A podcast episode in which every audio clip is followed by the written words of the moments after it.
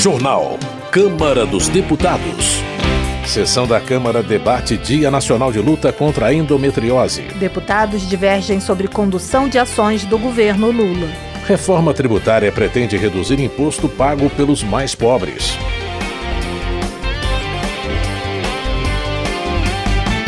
Boa noite. A reforma tributária em análise na Câmara pretende reduzir o imposto pago pelos mais pobres sobre o consumo. É o que explicaram deputados que fazem parte do grupo de trabalho que analisa o tema. Saiba os detalhes com a repórter Silvia Munhato. Integrantes do grupo de trabalho sobre a reforma tributária destacam que a redução da regressividade é um dos principais pontos da reformulação que está em estudo no colegiado. A regressividade ocorre quando o pobre paga mais imposto que o rico. E isso acontece porque o pobre tem que gastar quase tudo em consumo, enquanto o rico poupa. Em entrevista ao programa Painel Eletrônico da Rádio Câmara, o deputado Mauro Benevides Filho, do PDT do Ceará, afirmou que os impostos sobre consumo respondem por quase a metade da arrecadação e a reforma quer justamente unificar cinco deles: IPI, ICMS, ISS, COFINS e PIS, em um único imposto que será cobrado no destino final do bem ou serviço. Em vez de desonerar produtos da cesta básica, como ocorre hoje, o que beneficia todos indistintamente, a ideia é usar os cadastros de famílias pobres para devolver o tributo de forma automática somente para estes. Os deputados ainda querem mais explicações sobre os recursos tecnológicos envolvidos para garantir que a pessoa mais pobre não saia do mercado pagando imposto. É o que defende Mauro Benevides Filho. Só acredito na sistemática de quando você for pagar o tributo, for comprar o bem ou pagar o serviço, na hora esse sistema da loja esteja conectado com o CAD único, examina por pelo CPF ou pelo NIS, que é o número de identificação social, se ele está no CAD único. Se ele estiver, você já não paga na hora.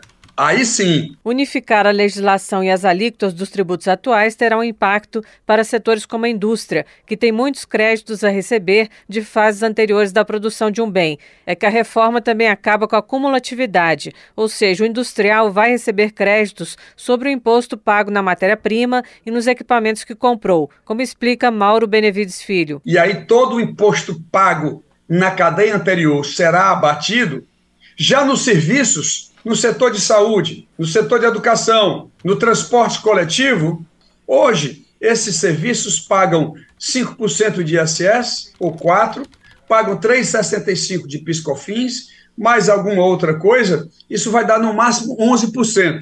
Então eles reclamam que vão sair de 11% para 25%, portanto é perigoso.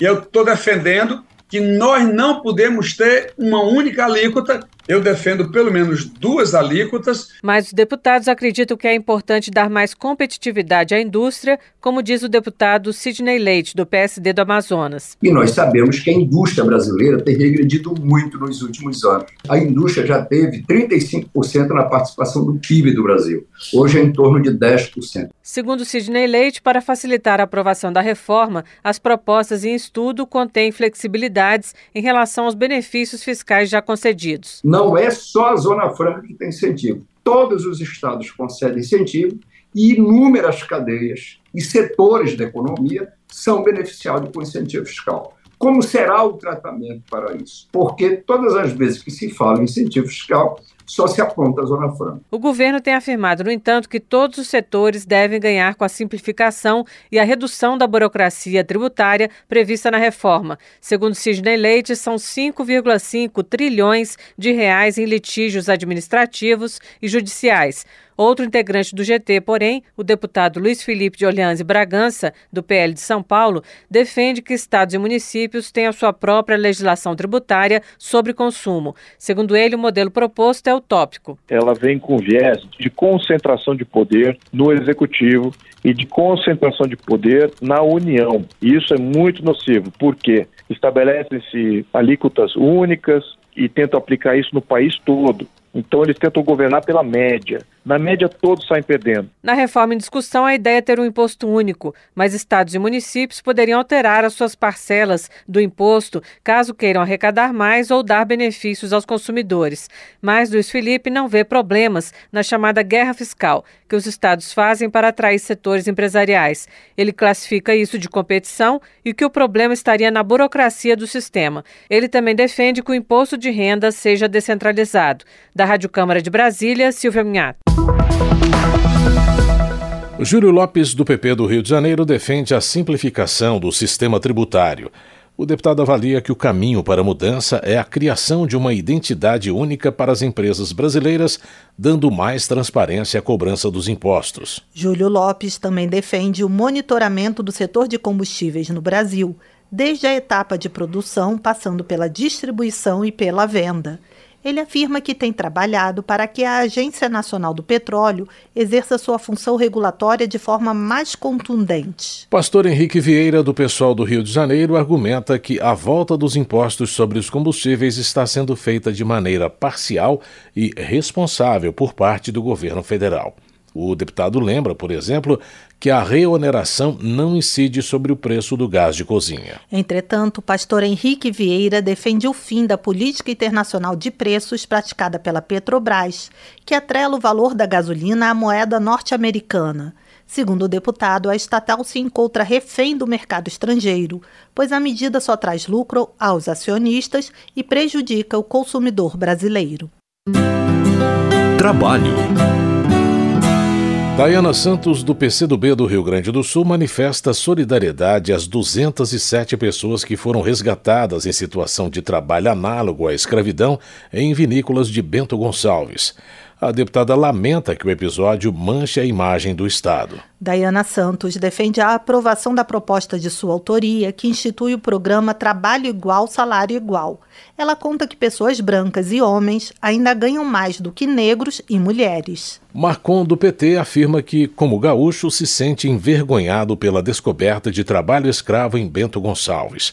O deputado presta sua solidariedade aos trabalhadores que saíram de casa em busca de sustento para suas famílias e acabaram recebendo tratamento desumano. Marcon parabeniza os fiscais do Ministério do Trabalho, os policiais federais e rodoviários federais e o governador da Bahia, que prestaram todo apoio aos trabalhadores.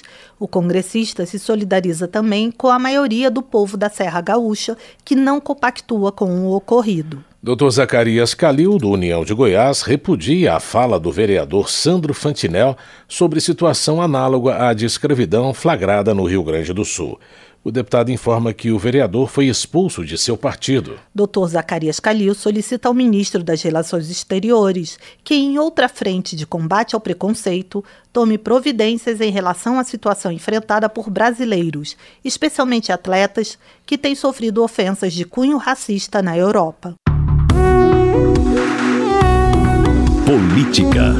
Evaí Vieiro de Melo, do PP do Espírito Santo, critica Lula pela criação do Conselho de Participação Social e do Sistema de Participação Social Interministerial. Segundo o deputado, a intenção do presidente é esvaziar as ações do Congresso, limitando a atuação do parlamento às decisões desses conselhos. Evair Vieira de Melo conta que apresentou dois projetos para tentar sustar as criações de Lula, que, segundo o deputado, são inspiradas em instituições existentes na Bolívia e na Venezuela. Chico Alencar, do pessoal do Rio de Janeiro, assinala que o trabalho dos parlamentares não se resume à discussão e votação de propostas. Ele destaca que os deputados precisam ouvir as demandas da sociedade civil, principalmente em temas que se referem à educação e ao meio ambiente. Chico Alencar pede que o ministro das Comunicações, Juscelino Filho, se explique com relação às denúncias de que usou o aparato público em benefício próprio. Na avaliação do deputado, isso é grave e precisa ser investigado pela Comissão de Ética Pública do Palácio do Planalto. O Rogério Correia, do PT de Minas Gerais, lista as conquistas de Lula nos primeiros dois meses de governo, como o aumento das bolsas de estudo, a atualização da tabela do imposto de renda e o reajuste do salário mínimo. O deputado também parabeniza o presidente por encabeçar a nova campanha de vacinação contra a Covid-19. Rogério Correia também celebra a recriação do CONSEA, o Conselho Nacional de Segurança Alimentar, e que, segundo o deputado, vai alavancar o trabalho dos agricultores familiares e, consequentemente, baratear o preço dos alimentos. Luiz Couto, do PT da Paraíba, parabeniza o presidente Lula pela recriação do Conselho Nacional de Segurança Alimentar e Nutricional e da Câmara Interministerial de Segurança Alimentar e Nutricional. Ele afirma que a volta dessas duas instâncias representa um grande avanço na luta contra a fome dos brasileiros. Luiz Couto também destaca a operação da Polícia Federal deflagrada em fevereiro contra o esquema de lavagem de dinheiro destinado ao financiamento ilegal de campanhas eleitorais e à compra de votos na Paraíba. Joseildo Ramos, do PT da Bahia, defende os avanços implementados pelo presidente Lula nos primeiros 60 dias de governo. O deputado destaca que Lula trouxe o Brasil de volta ao centro dos debates sobre meio ambiente e sobre o valor da floresta em pé, retomou a geração de empregos e tem enfrentado a fome. Joseildo Ramos também desafia os parlamentares que apoiam o ex-presidente Bolsonaro a sustentarem no Congresso Nacional um debate saudável e produtivo para o bem da população. Raymond do PT do Rio de Janeiro acredita que os opositores se incomodam com a quantidade de coisas que Lula já realizou nos primeiros dois meses de governo. O deputado relata que sindicalistas, reitores de universidades e representantes da sociedade civil também já conseguiram se reunir com o presidente para apresentar suas demandas. Raymond afirma que é necessário constituir maioria no parlamento para dar governabilidade a Lula e colocar o país nos eixos novamente. Só assim, segundo o deputado, é possível dar vida digna ao povo, desenvolver as empresas e promover a geração de emprego e renda. Alencar Santana, do PT de São Paulo, afirma que em dois meses de governo Lula já é possível notar a diferença da sensibilidade em relação aos mais necessitados. Um exemplo disso, segundo Alencar Santana, são as visitas que o presidente da República realizou à terra Yanomami, após denúncias de abandono aos indígenas e também ao litoral norte de São Paulo, devido às fortes chuvas que deixaram mais de 70 mortos na cidade de São Sebastião. Valmir Assunção, do PT, destaca a luta do MST pela reforma agrária no Brasil, especialmente na Bahia. Segundo ele, o movimento ocupou fazendas da empresa Suzano Papel e Celulose em três municípios do estado, com o objetivo de denunciar o impacto ambiental do crescimento da monocultura de eucalipto na região. Valmir Assunção também acusa a Suzano Papel e Celulose de descumprir acordo feito com o MST que previa o repasse de uma área da fazenda da empresa para o assentamento de 800 famílias. Delegado Marcelo Freitas, do União de Minas Gerais, convoca os deputados a defenderem o direito à propriedade rural e condenarem as invasões promovidas pelo Movimento dos Trabalhadores Rurais Sem Terra. Delegado Marcelo Freitas informa que o Código Civil trata do uso da força para a retomada da posse de um bem mas alega que os produtores rurais não querem violência e, por isso, precisam se sentir respeitados e respaldados pela Câmara. Padre João, do PT de Minas Gerais, chama de hipócrita quem condena a ocupação de terras ociosas, mas defende os invasores das sedes dos três poderes em Brasília.